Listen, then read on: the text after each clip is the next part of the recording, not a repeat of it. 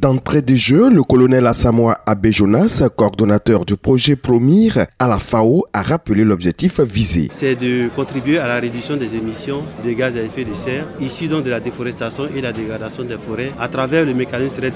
C'est un mécanisme international auquel nos pays a adhéré en juin 2011 pour donc lutter contre la déforestation et la dégradation des forêts. Nous réalisons des activités communautaires, des activités de restauration forestière, des activités donc de gouvernance locale et des activités d'appui aux différents producteurs et aux coopératives de cacao biologique au bénéfice de 7550 bénéficiaires directs dans les différentes zones du projet avec 30% de femmes. Hein. Il a ensuite présenté certains résultats obtenus à mi-chemin. Nous avons à ce stade élaboré 15 plans de développement locaux sur les 23 plans attendus dans les villages du projet. Nous avons aussi réalisé des activités de sensibilisation des populations à adopter les bonnes pratiques agricoles. Nous avons à ce stade réalisé 163 hectares de restauration forestière dans les trois villages du projet sur 150 qui étaient donc planifiés. On a converti 850 hectares de parcelles existantes en systèmes agroforestiers. Le colonel Assamoa Abe Jonas a enfin énuméré quelques-unes des perspectives du projet Promir. On doit faire du reboisement, on doit aussi faire des enrichissements sur 1500 hectares dans les trois régions, 3650 hectares de parcelles existantes à convertir en systèmes agroforestiers.